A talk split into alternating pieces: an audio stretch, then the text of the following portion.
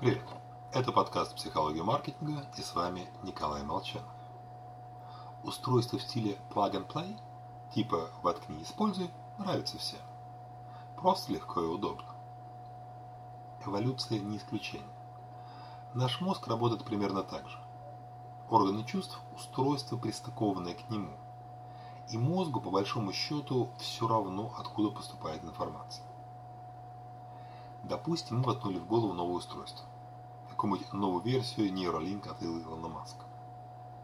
Если чип станет отправлять сигналы в читаемом мозгом формате, то мозг станет искать в новом потоке информации закономерность. Найдет.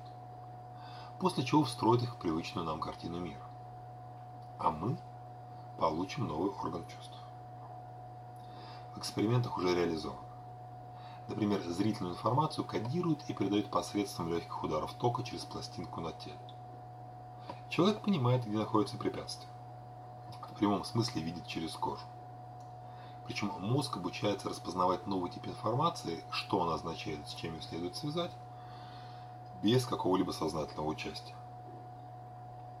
Можно реализовывать идеи аватара.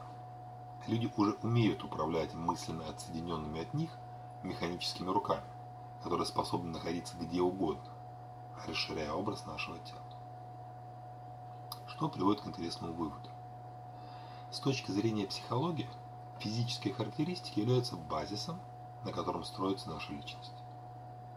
Физиология задает основу того, как мы думаем и чувствуем.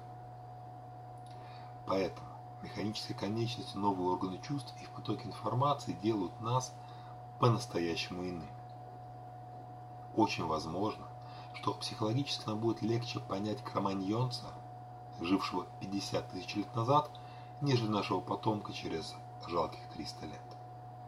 И то, что маркетологам недалекого будущего придется заново открывать психологию покупателей, станет вовсе не самой главной проблемой. Всего вам хорошего. С вами был Николай Молчанов.